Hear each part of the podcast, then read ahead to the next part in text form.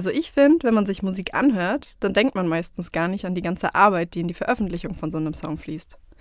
Allein in das Komponieren und Texten fließen schon so einige Stunden, aber wenn man dann mit dem Song an sich zufrieden ist, ist man ja immer noch nicht fertig.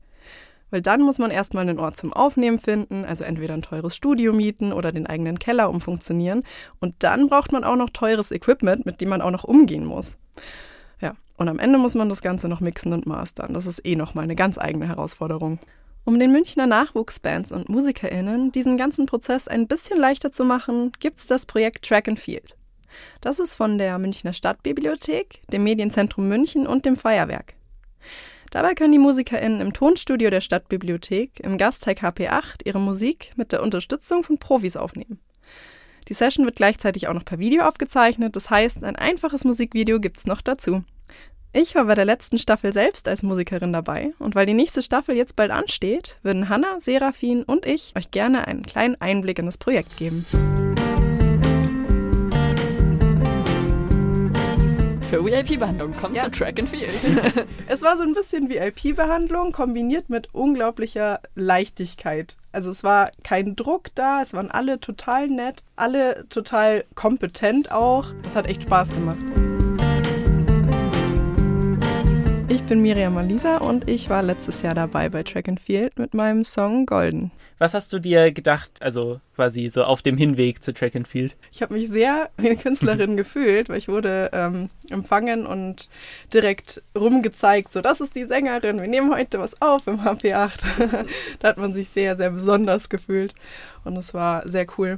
Ich war ein bisschen geschockt von dem Fakt, dass wir wirklich in einem One-Take aufnehmen. Das, das war komplett neu für mich tatsächlich, weil ich bisher aufgenommen habe und wenn mir was nicht gepasst hat, dann habe ich da drüber gesungen. Und da war es dann teilweise so, dass ich Aufnahmen hatte, wo ich mir dachte, boah, geil. Und dann in der Mitte vom Lied total gestresst war, weil ich mir dachte, oh Gott, jetzt darf ich nicht verkacken. Das war jetzt so gut, ich darf nicht verkacken. Und dann am Ende halt trotzdem verkackt habe. dann halt nochmal von vorne und nochmal von vorne. Also das war auf jeden Fall besonders, aber auch mal eine coole Erfahrung. Ich würde sagen, es ist ein gutes Ergebnis rausgekommen. Dankeschön.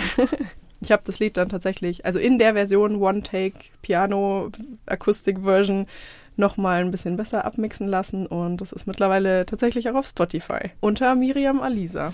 Mein Highlight waren auf jeden Fall die Menschen. Also ihr oh. beide wart mir wirklich sofort sehr, sehr sympathisch, muss ich sagen.